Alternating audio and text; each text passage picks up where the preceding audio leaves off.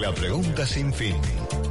Más que un programa de radio, una declaración de principios.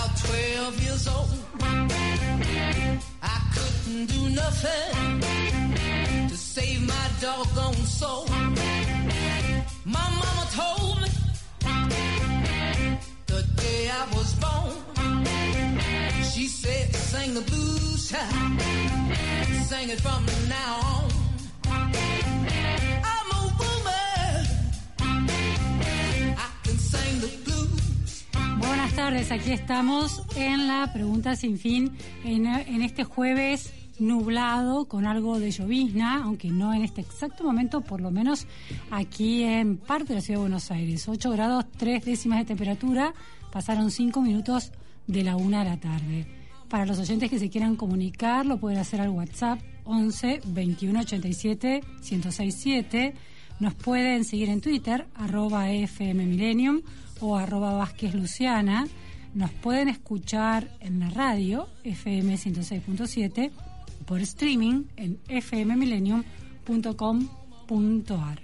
Bueno, asumió el nuevo ministro de Economía, Sergio Massa, como si hubiera asumido un presidente, 500 personas, en el Museo del Bicentenario y anuncios de medidas, conferencia de prensa leída, leída toda esa presentación de medidas, hubo preguntas al final de los periodistas.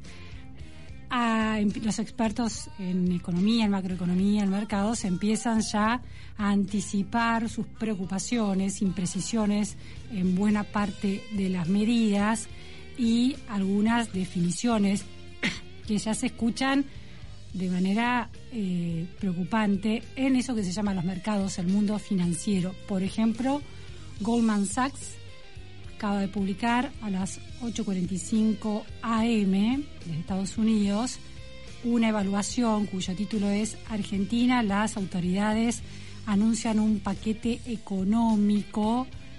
La palabra es underwhelming, decepcionante quiere decir eso en inglés. Un paquete económico decepcionante, un paquete de medidas económicas decepcionantes, insuficiente para encarar los desbalanceos profundos estructurales de la economía argentina. Hablan de medidas y de una política vaga, de políticos, hablan de medidas y de principios de política económica vaga para administrar esta presión macroeconómica y sus desbalances. Mm, dice también Goldman Sachs, en nuestra evaluación, las medidas anunciadas, como decía, son decepcionantes y caen corto, fall short, no alcanzan eh, como medidas comprensivas, coherentes, como un plan que rebalancee la economía argentina. Preocupante esta, esta evaluación inicial de uno de los actores del mundo financiero, de los mercados financieros con más peso en el mundo. Eh, ¿Qué más dicen? Bueno, después hacen una, puntean una serie de, de medidas anunciadas por Massa en el orden fiscal, en el orden del superávit comercial, reservas y política monetaria. Pero la palabra decepcionante y que caen corto, se no alcanzan, fall short, son preocupantes. Lo vamos a estar conversando hoy con un especialista en mercados que fue también funcionario de gobierno aquí en Argentina, vive en Estados Unidos y se mueve entre esos mundos, la política pública, los mercados y el mundo académico, un economista muy destacado. El gran tema aquí nos decía Héctor Torres el lunes, el ex director ejecutivo eh, de Argentina ante el FMI, que había que atender este miércoles a tres cuestiones. A quién iba a presidir el Banco Central, por el momento es Pese, sigue siendo el mismo presidente. quién iba a quedarse con la Secretaría de Energía. Hasta el momento no hay cambios en la Secretaría de Energía, pero empieza a haber rumores de que Martínez ya no sería en los próximos días secretario de Energía y asumiría eh, eh, uno de los subsecretarios tan alineados con el kirchnerismo. Todavía esto no se concretó y Sergio Massa evitó dar esas precisiones cuando los periodistas en dos ocasiones le plantearon esa pregunta. Es decir, que él, que ese ese lote del gobierno que está bajo el paraguas de Cristina Fernández de Kirchner sigue estando bajo esa em, sigue, sigue estando bajo esa influencia o por lo menos hay una tensión que todavía no termina de dirimirse si Cristina Fernández de Kirchner va a ceder o no esa área de influencia que se vuelve tan central en este momento. Y la otra cuestión era, planteaba Torres el lunes, y los analistas y todos coincidimos en que, iba a ser un, un, momento clave, si la vicepresidenta Cristina Kirchner, en esta especie de asunción a la, con bombos y platillos que se hizo en el Museo del Bicentenario con 500 personas, con todo el gabinete, con eh, las distintas salas de la coalición gobernante allí presentes, iban a contarse con la vicepresidenta. Es decir, de todo el gobierno, la única que faltó fue la vicepresidenta. La foto del día anterior en la oficina, en su oficina del Senado de la Nación, en la que en un extremo se la ve a ella y en el otro extremo aparece Sergio Massa como casi de paso, ¿no? Con el saco puesto, sin un vasito de agua, como que estuvo ahí para la foto, sin entender muy bien cuál es el significado de esa foto, porque claramente deja entrever que no hubo una reunión de trabajo aunque la sonrisa de la vicepresidenta estaba. Bueno, estos signos políticos que hay que destejer cuando los actos de gobierno entran en una zona de oscuridad y es difícil interpretar el sentido de esos actos. Tema central que se planteó ayer fue, eh, viene siendo el de la energía, que produce la compra de energía, la importación de energía por la pésima política energética eh, en una sucesión de años desde hace eh, décadas, desde 2004 por lo menos, no, diría un poquito después, porque hubo superávit y después empezó el déficit, este, se fue acentuando el déficit energético hasta llegar a 2015 con déficit energético. Bueno, la cuestión es eh, cómo se revierte el tema de las tarifas que tanto resiste el kirchnerismo. El, eh, ese es el tema central de la discusión en los últimos años y sigue siendo el tema central que tiene que encarar Sergio Massa. Escuchamos que decía ayer Sergio Massa al respecto, es el audio 9, tarifas. La cuarta tiene que ver con el contexto global, que encareció la energía y el agua entre cuatro y diez veces de acuerdo a la zona del mundo en la que le toque vivir a la mayoría de la población mundial encaramos una segmentación que hoy nos muestra que casi 4 millones de hogares argentinos no solicitaron usar los subsidios. Y ese es un primer corte.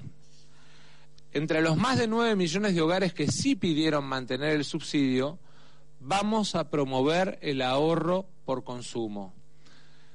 No solamente por economía de las cuentas públicas, sino por progresividad del sistema y por eficiencia en el uso de los recursos. No podemos seguir con un esquema en el que quien más gasta la energía o el agua es quien más subsidio recibe. En luz vamos a subsidiar hasta 400 kilowatts, alcanzando el 80% de los usuarios, pero solo el 50% del consumo total residencial. En el caso del gas, la quita del subsidio seguirá la misma lógica, partiendo de las diferencias climáticas y costo de distribución pero también respetando la estacionalidad de las diversas regiones de nuestro país. En agua, la aplicación de la quita por segmentación se inicia en el mes de septiembre.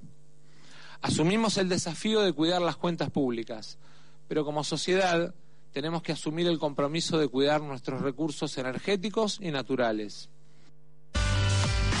Bueno, allí estaba Massa, cuidar las cuentas públicas y cuidar los recursos. Para entender qué estaba diciendo Massa en estas observaciones sobre el gas, el agua, la energía eh, y el ahorro que le propone a la población, lo eh, vamos a entrevistarlo a Alejandro Instos. Muchísimas gracias, Alejandro, por estar en la pregunta sin fin.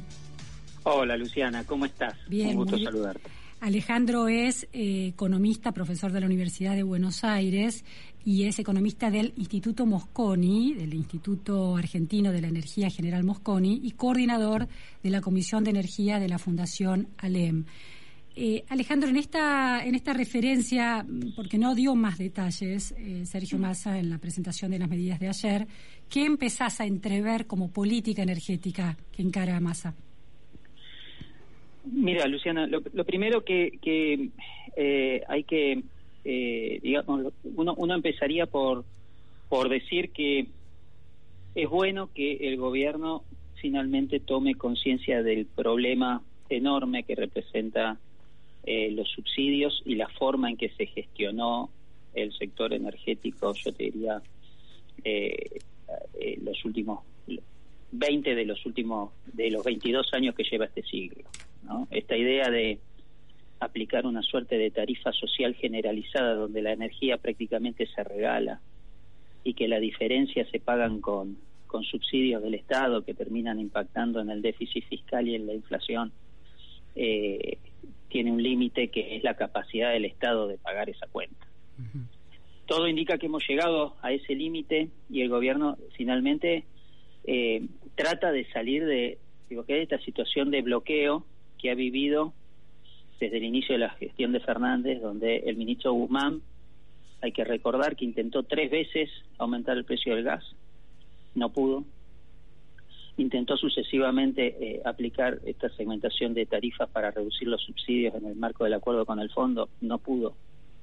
Y ahora el ministro Massa eh, presenta una nueva iniciativa de reducir los subsidios que eh, en primera instancia y con lo poco que se sabe parece razonable. Digamos, esta idea de fomentar la eficiencia energética, limitando eh, el subsidio a un determinado umbral de consumo, eh, digamos, parece un primer paso. No sería, digamos, eh, el óptimo que nosotros vemos, que sería focalizar el subsidio solamente en la demanda vulnerable, solamente en aquellos que lo necesitan, y el resto de la población ir gradualmente yendo a pagar los costos, pero digamos es un primer paso. Ahora te hago una pregunta en relación a ese punto el tope que pone es 400, por ejemplo, en energía eléctrica, 400 kilowatts por mes.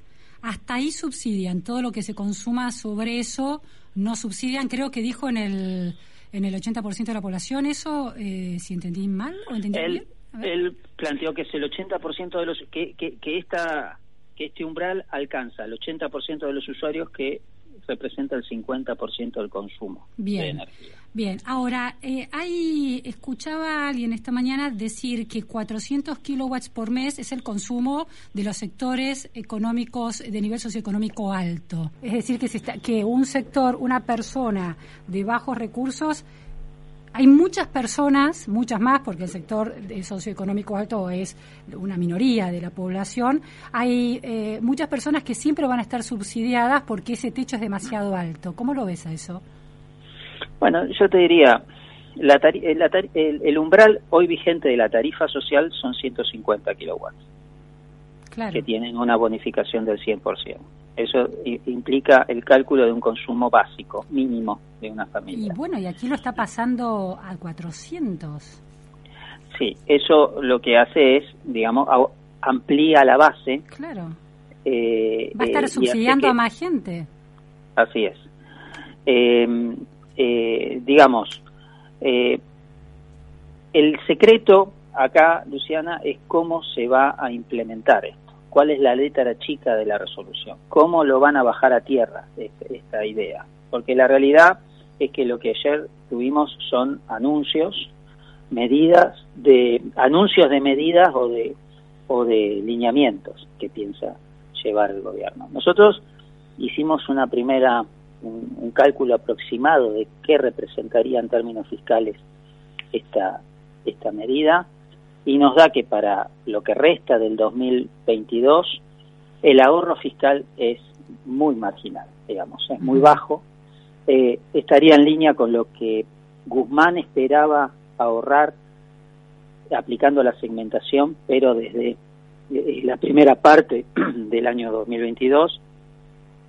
y eh, la preocupación está en cómo va a ser el gobierno para cumplir con esta meta, con el fondo, que fue el primer punto que dijo el ministro ayer, que es que va a cumplir con los 2.5% de déficit eh, fiscal primario en este año. Alejandro, quiero acampar un poquito en el tema en el tema de la energía, más allá de, eh, por supuesto que el tema siempre es bajar el déficit primario, cumplir con la meta del fondo. Pero lo que lo que no estoy entendiendo es eh, si si está subiendo el techo de aplicación de los subsidios, hoy cuántos usuarios tienen subsidio completo de electricidad, por ejemplo.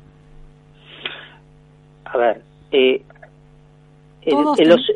los, que tienen tarifa social en la Argentina de, en el sector eléctrico no es un dato disponible de manera fácil, porque la tarifa social eléctrica fue transferida a las provincias en el año 2018.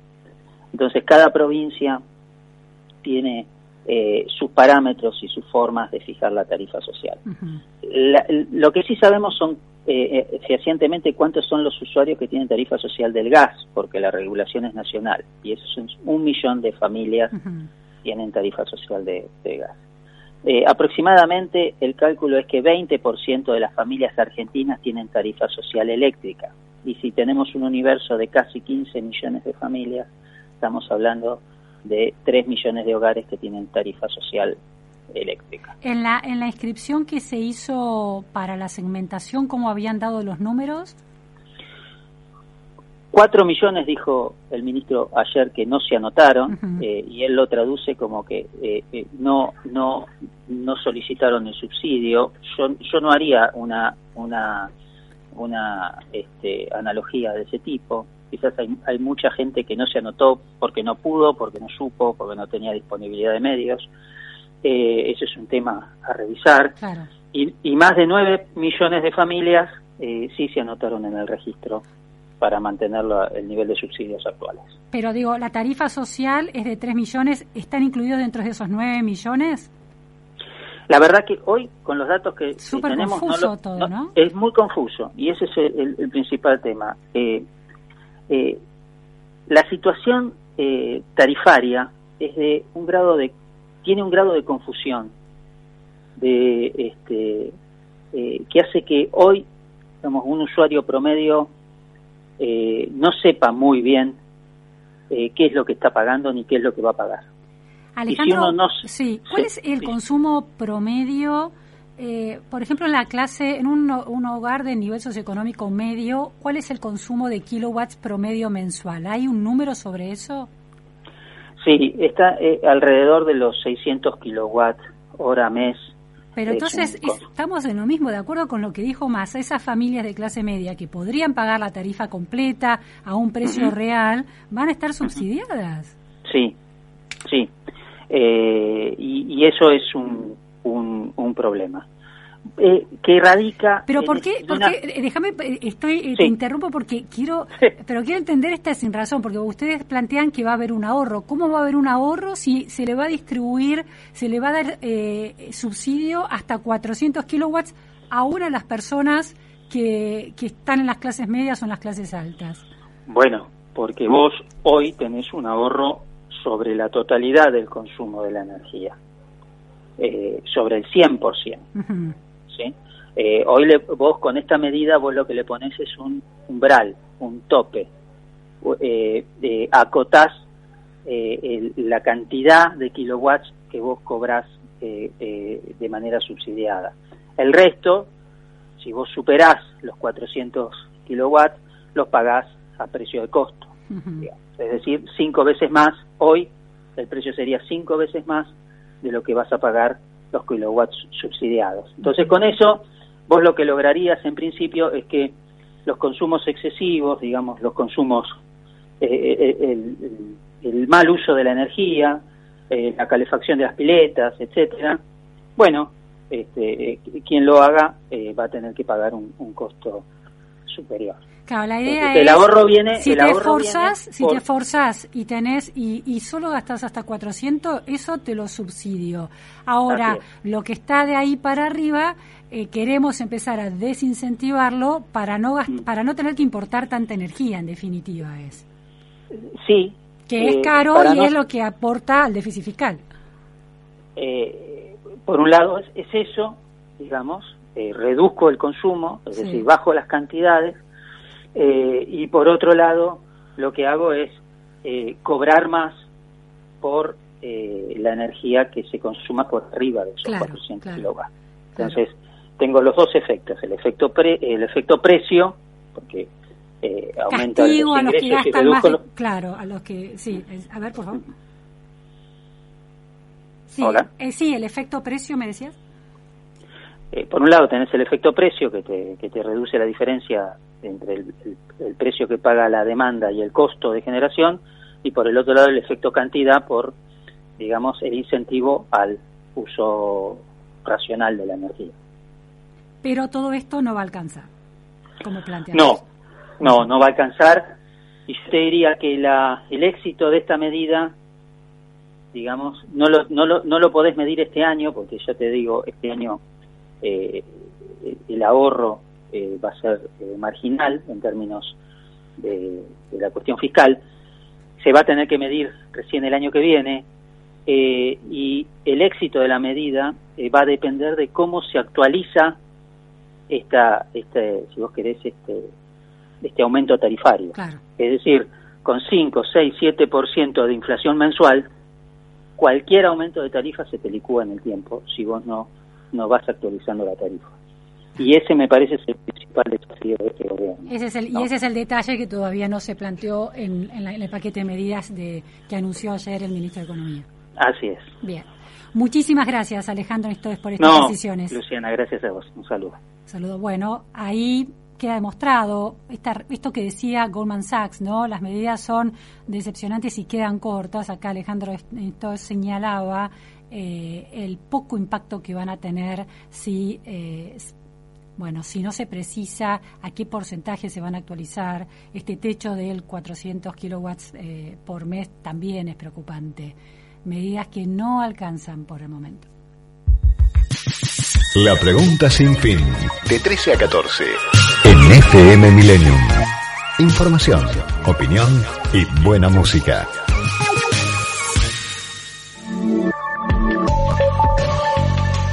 Ciento seis siete. Un paisaje en el dial llamado Millennium. Llamado Millennium. 1067.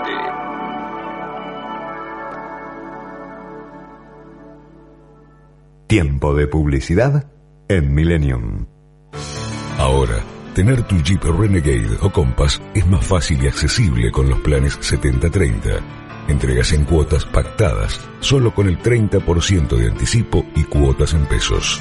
Llama al teléfono 15 4172 6555 o al 15 5506 8097 y solicita asesoramiento comercial. Tu próximo Jeep está en Guinea. Más de 40 años de trayectoria. Guinea concesionario oficial Jeep. Avenida del Libertador 500 Recoleta. www.guineajeep.com.ar Escucha Millennium en tu teléfono con nuestra nueva app. Nuestra nueva app. Podés escribirnos en vivo y estar más conectado, con todos los programas de tu radio. Ahora Millennium te acompaña a todas partes.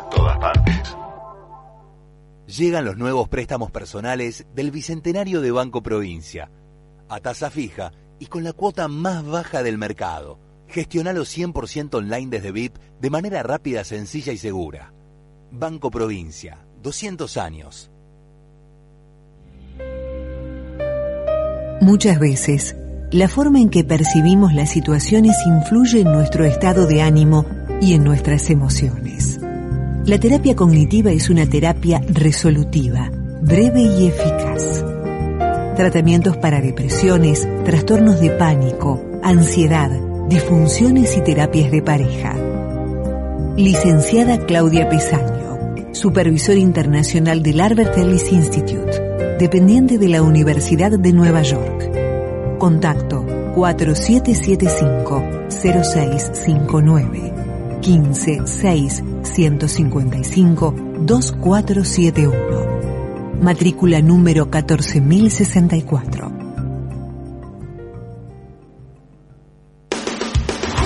Mediodías en Movidic. Llega fácil desde cualquier lugar. Estacionas en nuestra playa cerrada. Disfrutas del aire de Costanera Norte y de la onda de nuestro salón. Y comes rico, muy rico. ¿Hace falta algo más para un almuerzo ideal? Venía Movidic. Venía Movidic. Sin reservas, en la cabecera norte de Aeroparque. Continúa abierta la inscripción para solicitar los subsidios de gas y electricidad. Si ya lo hiciste, pero necesitas corregir algún dato, ingresa en argentina.gov.ar barra subsidios. Hace clic en el botón Modificar solicitud y completa el formulario. Segmentación energética. La energía puesta en un país más justo. Argentina Presidencia. Fin de espacio publicitario. 106 7 Milenio Cuando al escuchar la radio todo cambia y se transforma. La pregunta sin fin.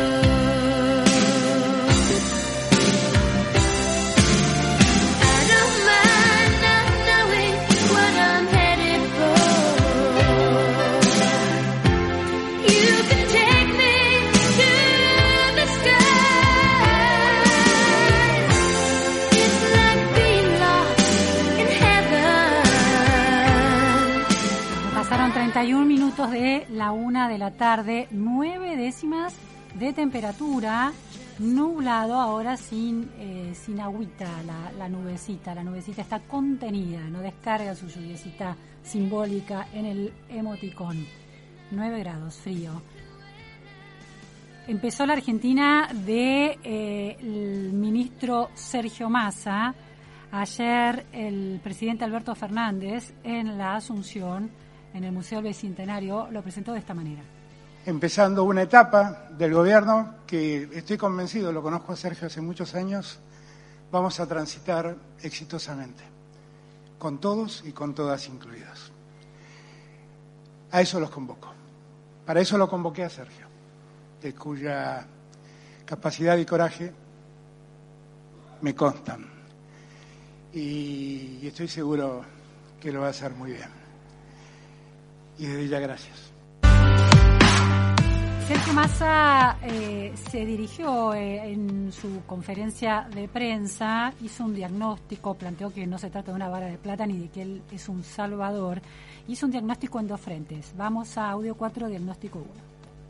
Tenemos que resolver esta doble cara de la Argentina, que crece al 6% anual y genera empleo, pero que tiene una enorme falta de confianza en su moneda, desorden del gasto, brechas de inversión pública y una enorme injusticia en la distribución del ingreso. Tenemos que enfrentar la inflación con determinación, porque es la mayor fábrica de pobreza que puede tener cualquier país. Lo sufrimos en la Argentina y lo está sufriendo el mundo. El conjunto de políticas y medidas con las que vamos a trabajar en esta etapa tiene como objetivo combatir ese flagelo. Flagelo de la inflación, aunque después, en el correr de su anuncio, no hubo medidas directamente puntuales que eh, plantearan una relación causa-efecto y caminos para encararla. No estuvo esa explicitación, eso faltó. Vamos ahora al diagnóstico 2, audio 5. entendiendo que tenemos varios frentes abiertos que resolver para empezar a transitar un camino de solución que no es mágico ni de un día, pero que pretende atacar la inflación, la pérdida de ingreso, la falta de estabilidad macromonetaria y fiscal, macroeconómica y fiscal, y los problemas con los que se enfrentan todos los días quienes trabajan y producen. Bueno, lo- los mercados financieros, lo macro, lo fiscal, los mercados y los que producen, eh, decía Sergio Massa. Estas palabras de Sergio Massa se dieron en un contexto, como decía, les analizamos y, y se viene analizando desde ayer, de una euforia difícil de comprender ante la gravedad de la crisis. Esta idea de eh, Sergio Massa organizando su propia fiesta de cumpleaños, organizando su fiesta sorpresa eh, de, de recibimiento. Tanto es así que hubo inclusive cánticos ayer que no agradaron a Sergio Massa y se vio en las imágenes de televisión eh, señales, señas de Sergio Massa para aquietar a la gente. Tenemos el canto de Sergio Massa, ahí lo escuchamos. Esas las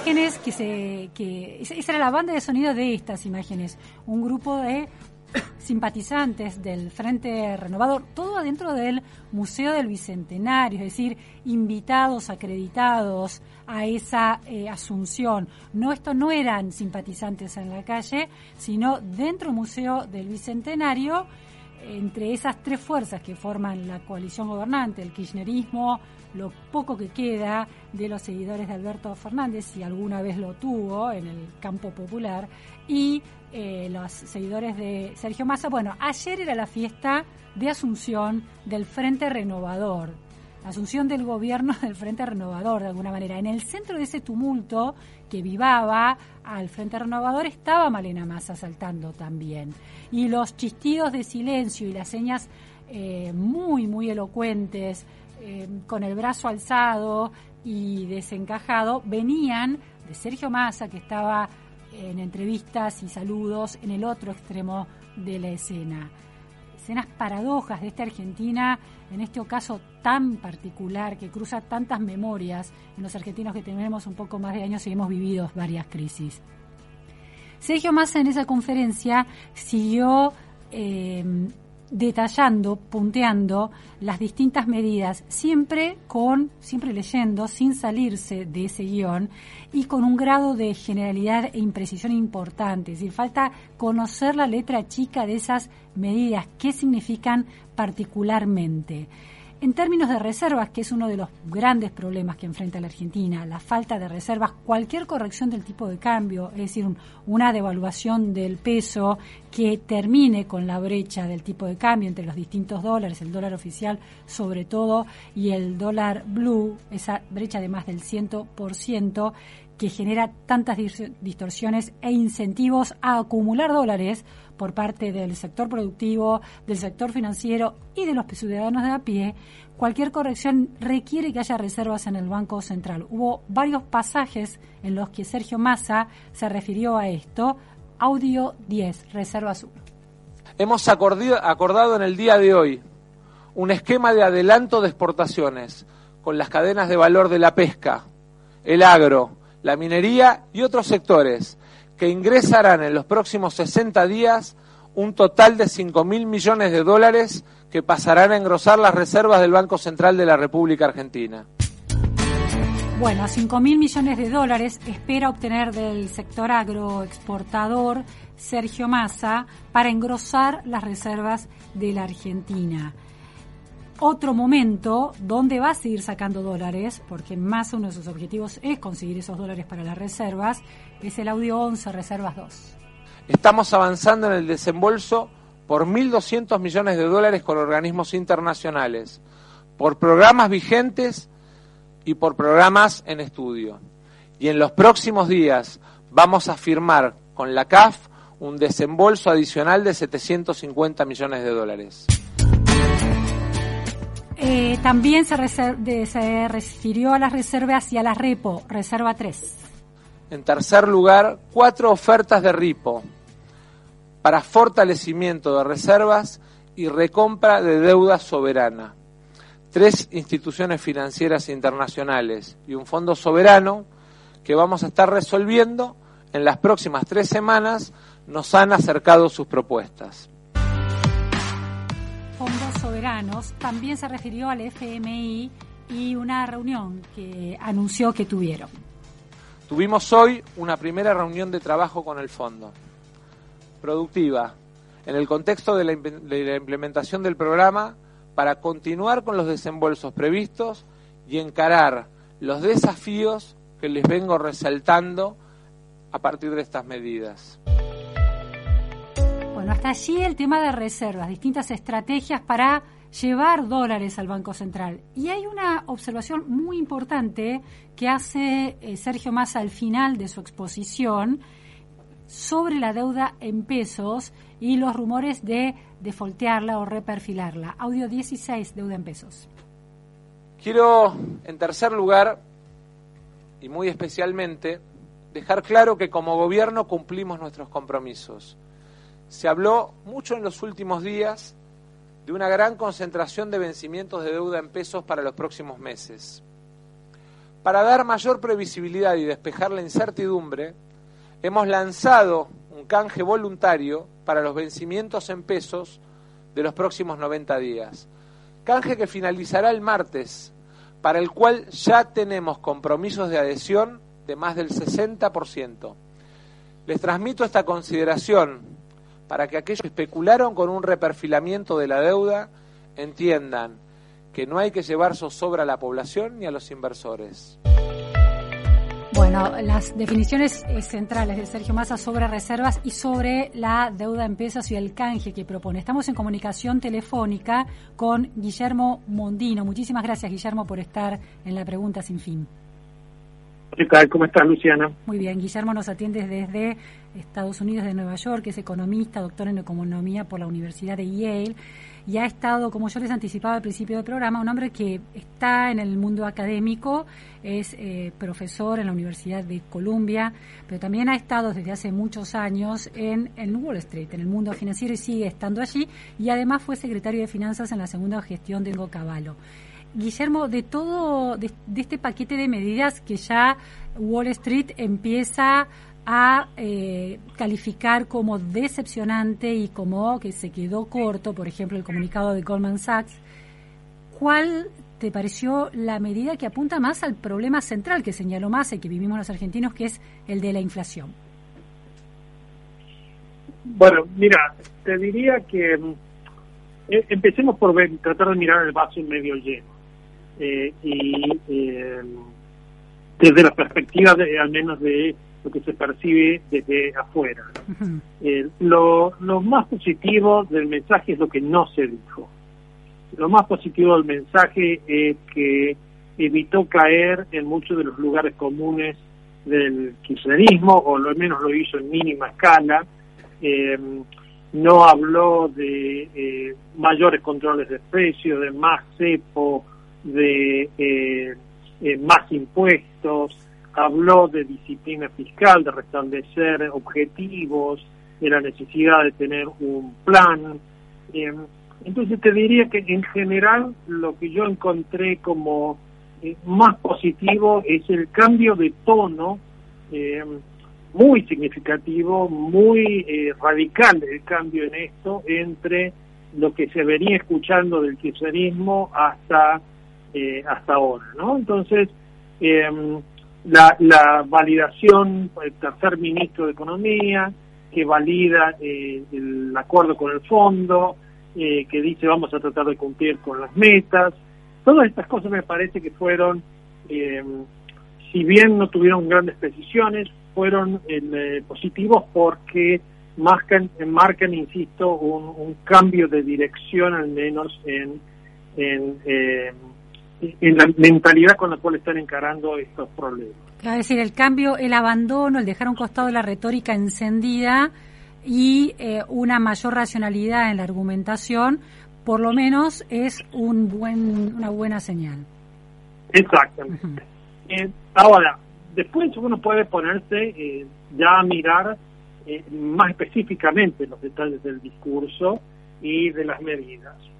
Y ahí diría, eh, es evidente de que el discurso no tenía muchos detalles, es evidente que las medidas no estaban terminadas de elaborar, de elaborar y de hecho muchas cosas que se presentaron como hechos consumados, como el canje este, eh, del cual eh, estabas mencionando vos, donde dijo que ya había más del 60% de Sí. participación, es difícil saber cómo es que tienen ya más del 60% de participación si no ha habido, eh, no se conocen los términos del canje. Una no lectura sobre publicados. eso, claro, una lectura sobre eso, Guillermo, es que cuando habla de ese 60% eh, se refiere a la deuda en pesos que tienen los organismos estatales. Sí, seguramente que a eso era lo que se refería con el 60%, pero no fue el tono de lo que dijo. Claro. Si, si vamos a enfatizar el cambio de tono, bueno, fue una chantada esa, Mm. esa, esa, esa definición, ¿no es Claro. cierto? Porque realmente el canje dice termina el martes y hoy estamos a jueves, en la mitad de la sesión y todavía no están, han sido publicados eh, los términos de la transacción. Quiero decir, a ver si entiendo bien. que anunció- no eh, de cocinar, a eso es a lo que me refiero. Guillermo, a ver si entiendo bien. Es muy paradójico esto. Eh, Sergio Massa, el ministro de Economía, anuncia que hay un canje que marcha bien porque ya tiene un 60% de adhesión, pero el mercado que posee esa deuda en pesos no está enterado de las condiciones al canje al que tendría o podría adherir. Efectivamente, es exactamente Disparate, así. claro. Y si hay alguien que esté, eh, si hay alguien que está enterado, es esta persona o este pequeño subgrupo que ha estado negociando con la Secretaría de Finanzas, pero que de ninguna forma abarcan al mercado y, eh, y generarían todo tipo de, de suspicacias Claro. y de malos entendidos innecesarios a esta altura que esa gente conozca los detalles y el resto no conoce eh, los detalles y, y que se eso que se dé eso como participación segura eh, y tranquilizadora de que estamos resolviendo el problema de los vencimientos Claro. eh, me parece que es eh, una indicación de la necesidad de tratar de abarcar mucho más que lo que se podía. Era, era mucho más sensato decir en las próximas horas se conocerán los términos de un canje que estimamos van a ser, va a ser muy exitoso eh, y punto, dando vuelta a la página y eh, dejando abierto para dar precisiones. Guillermo, cuando Eh, se lanza un canje de esta naturaleza, se hace así, se lanza y recién después se anuncia cómo va marchando. No es que el gobierno entre, entre sombras, entre bambalinas y con mucha opacidad y poca transparencia negocia uno a uno sin haber divulgado públicamente para todo el mercado tenedor de esa deuda las condiciones. En general, sí. Ahora, hay circunstancias en las cuales se justifica una negociación con las contrapartes para entender bien a dónde están paradas las contrapartes y las contrapartes te indican qué tenencias tienen y si vos estás dispuesto a acomodar un poco lo que eh, tu contraparte te dice, bueno, de alguna forma podés imaginar que esa gente seguramente va a participar. Es decir, a ver, me- yo no sé qué es lo que ha ocurrido, pero su- supongamos que el, que el secretario de Finanzas venía trabajando en este canje con en conversación con algunos bancos, grandes bancos nacionales. Y eh, supongamos que están bastante de acuerdo con los términos y el secretario de Finanzas entonces conoce la posición que tienen esos bancos en términos de eh, cuántas deudas tienen. Entonces puede el secretario de Finanzas especular diciendo, bueno, creo que estamos muy cerca de llegar, eh, dado que estamos de acuerdo en, en los términos del canje, de que esta gente participa. Entonces, eso, eso puede ocurrir. Lo que digo es que no, no queda serio, no luce serio como un anuncio de política económica cuando eh, transcurridas eh, 20 horas desde el anuncio todavía no se conocen Claro. los términos del canje y por lo tanto es imposible eh, evaluar si es eh, genuinamente beneficioso para el país o no lo es y si es beneficioso, eh, si ese 60% de participación es real Claro. o es puramente especulativo. Claro. Y, y si uno lo toma eso como una medida, eh, eh, como una vara para juzgar el resto de las medidas, da la sensación de que muchas de las medidas estaban a medio cocinar, Claro. eh, igual que esta, digamos. Este es simplemente un ejemplo de algo que conozco un poquito mejor. Pero eh, El de las da reservas, que lo mismo ocurría con el tema de los subsidios, por ejemplo. Sí, eso lo hablamos Eh, recién con Alejandro Aistós, especialista en, en energía, ahora en economía de la energía. Ahora eh, pasamos una serie de audios sobre dónde va a sacar plata para las para eh, llevar reservas al Banco Central. Hablaba de 5 mil millones que venían del agro, 1.200 millones de otros fondos privados. Después hablaba de Repos y Lelix. ¿Cómo, ¿Cómo viste esa parte de cómo llevar reservas al Banco Central?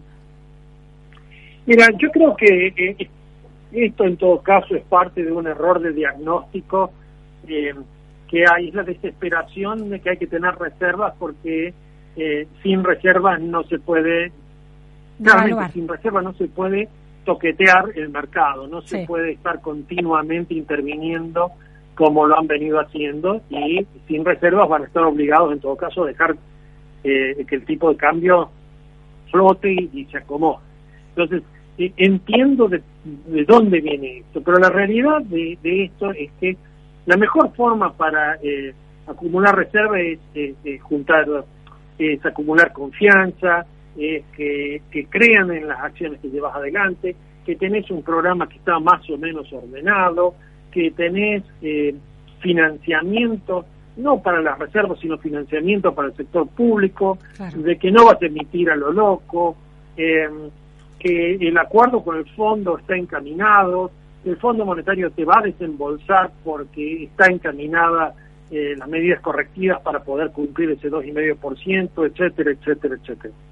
Es decir, me parece que eh, pensar de que andar contando los porotos de, eh, en este caso, los porotos de soja que le van a entregar por anticipación, es, esto es, es pan hoy y hambre para mañana, porque suponte que fuera cierto que eh, entran 5 mil millones de dólares anticipados, como tal como dijo él, de exportaciones.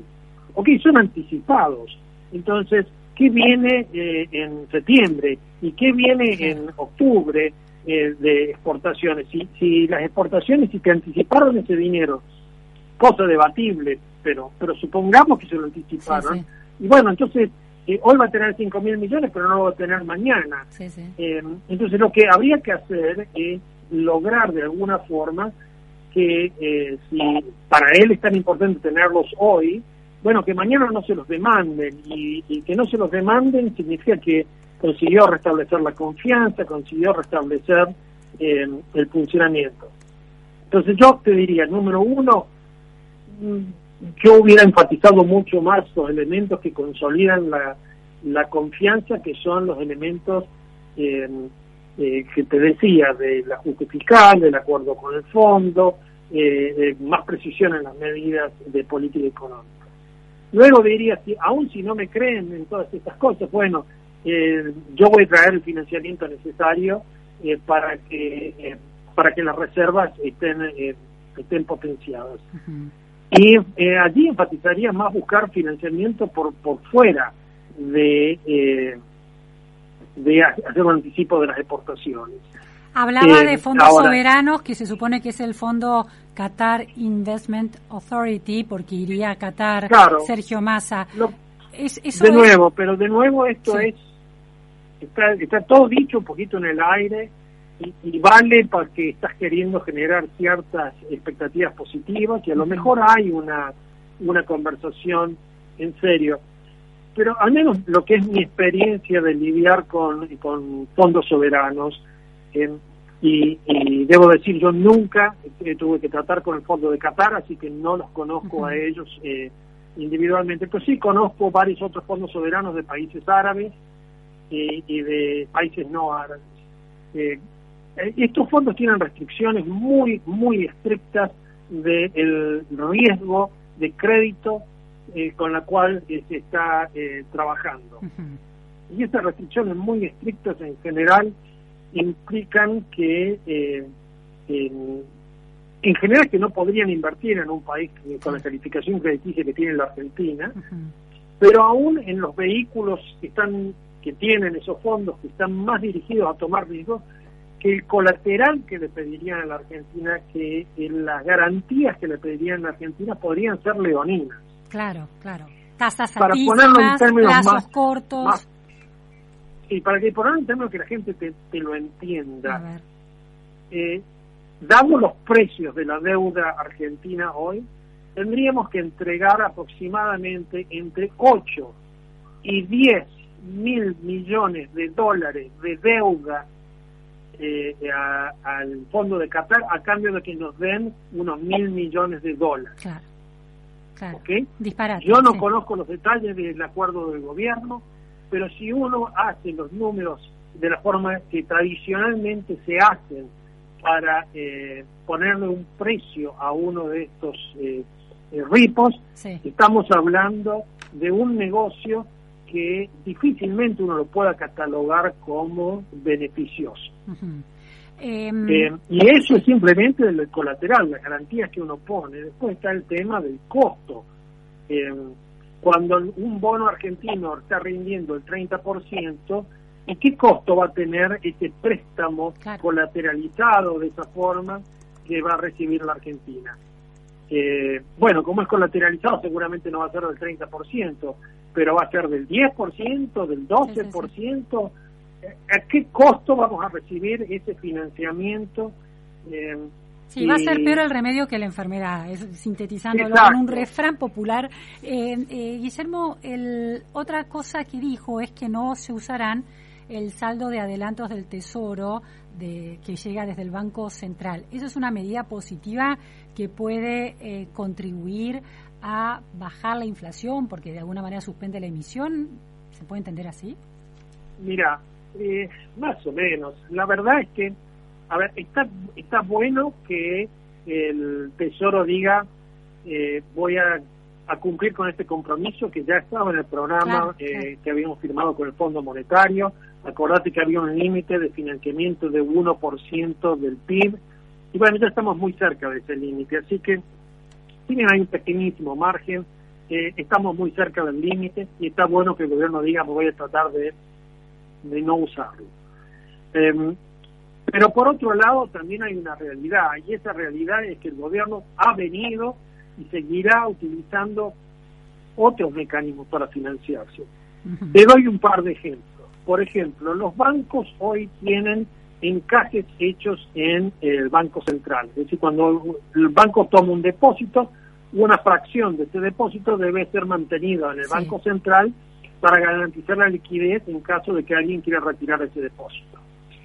Tal como está hoy el funcionamiento, el Banco Central ha venido permitiéndole a los bancos que parte de ese dinero que está encajado compre bonos del gobierno. ¿ok? Y te los permite contabilizar a la par cuando en realidad hoy no cotizan a la par, pero se los permite contabilizar de esa forma. Entonces los bancos han venido comprando parte de ese dinero. Ahora, cuando los bancos, eh, ¿qué pasó con esto? El banco tenía antes encajado o tenía este dinero depositado en el Banco Central y era dinero. Ahora ese dinero se lo dio al fisco, el banco lo sacó del Banco Central, se lo dio al fisco y ahora el banco lo que tiene es este bono del tesoro. Claro, claro. Entonces, la verdad es que ya hubo una expansión monetaria equivalente a lo que hubiera habido si era un financiamiento transitorio. Casi imprimía. Y de esta hay cinco o seis trucos que usa activa- eh, continuamente el tesoro. Claro. Otro truco es que, por ejemplo, han venido recomprando, el Banco Central ha venido comprando bonos que emite el Tesoro y medio que ha indicado que le pone una garantía de, de precio Sí, a sí, esos sí, sí, a sí. esos bonos. Bueno, el Tesoro ahora dice que va a financiarse con deuda que va a emitir en el mercado privado. Y esa deuda la va a emitir el mercado privado, pero si la emite a un precio más abajo que el precio que dice el Banco Central, el privado se da inmediatamente vuelta y se lo vende el Banco Central al precio que el Banco Central está dispuesto a garantizar para Claro, ese bono. Es, es, es un poco... Con lo cual sí. el Banco Central le tiene que ahora dar el efectivo al privado que Sí, a su vez le dio ese efectivo al tesoro. Sí, sí, sí, estamos un poco en lo mismo de una manera más enredada en realidad. Ahora, Exacto. Guillermo, Entonces, medio sí, tramposo. medio ese- tramposo, ese sí. tipo de anuncio. Entiendo, Eh, sí, sí. La, Te hago- te la realidad es, es que vale hacerlos, sí, porque es una indicación de una dirección en la cual quiere avanzar el gobierno. Pero es creíble. Sí, sí. Y bueno, ahí ya es más dudosa la cosa. Entonces, me parece que hemos avanzado y me parece que es positivo el tono del discurso, pero de que le falta mucho contenido para ser creíble y para realmente hacer una diferencia. Guillermo, hace unos días se hablaba de que Massa tiene una buena relación, por ejemplo, con la embajada de Estados Unidos, que surgía en los WikiLeaks, por ejemplo, pero además con, eh, con los mercados en Estados Unidos, que tiene en, en el mismo Estados Unidos con figuras de los distintos gobiernos y con eh, el mundo financiero, lo, algún tipo de vinculación más personal y directa. Ahora, vemos que Goldman Sachs no le está perdonando nada. ¿Cuál es la realidad de los vínculos que tiene Massa con esos inversores fuertes de Estados Unidos? Bueno, a ver, Massa tiene efectivamente dentro del espectro de personajes que están en el frente de todos, es, es uno de los que tiene más contactos y contactos más fluidos, eh, no solo con la embajada, sino con un conjunto de empresarios, eh, tanto argentinos como empresarios que operan en, en- en Estados Unidos. Eh, esos contactos que tiene eh, pueden ser más o menos fluidos, no me consta el, el grado de fluidez que tienen, pero eh, evidentemente eh, tiene mucho más que otros participantes de- del gobierno. Eh, pero quisiera eh, enfatizar alguna cosa, por ejemplo, eh, a ver, Massa fue eh, a la asunción del presidente Trump, Sí, ¿ok? Eh, y se sacó fotos durante la asunción del presidente Trump. sí. Massa eh, tiene una historia de relaciones con el, algunos miembros del Partido Republicano eh, norteamericano, entre ellos con Rudy Giuliani, pero con, con otros personajes dentro del Partido Republicano. Y sin embargo, el martes, cuando ya se sabía que Massa era el nuevo ministro de Economía de Argentina, un conjunto de senadores del Partido Republicano escribe una carta muy dura al gobierno de los Estados Unidos pi- pidiéndole al presidente eh, Biden que eh, eh, ayude a endurecer la posición del PIB eh, en, para no seguir aumentando eh, los préstamos en la Argentina. Sí, sí, que esas Es relaciones decir- no terminan de rendirle resultados. Guillermo, tengo que Claro, cortar, tengo que, que- tengo que cortarte porque me estoy comiendo minutos del programa que sigue, así Sí, por que, favor. pero, pero súper interesante, muy importante lo que explicás, está clarísimo eh, la conclusión, una retórica distinta, pero medidas imprecisas o en algunos casos un poco chanta fue la palabra que usaste. Gracias. Totalmente. Muchas gracias. Era Guillermo Mondino, economista argentino que está, se mueve entre el mundo académico de Estados Unidos, Wall Street y también la gestión pública en Argentina en el pasado. Hemos llegado al final de la pregunta sin fin en este día gris en la operación técnica. Estuvo Esteban Cavaliere en eh, redes y producción Juan Sebastián Correa. No se vayan porque sigue Maxi Palma con Millennium Te acompaña. Gracias. Tiempo de publicidad en Millennium. ¿Sabías que cada donación de sangre puede salvar cuatro vidas? En los hospitales de la ciudad y en las campañas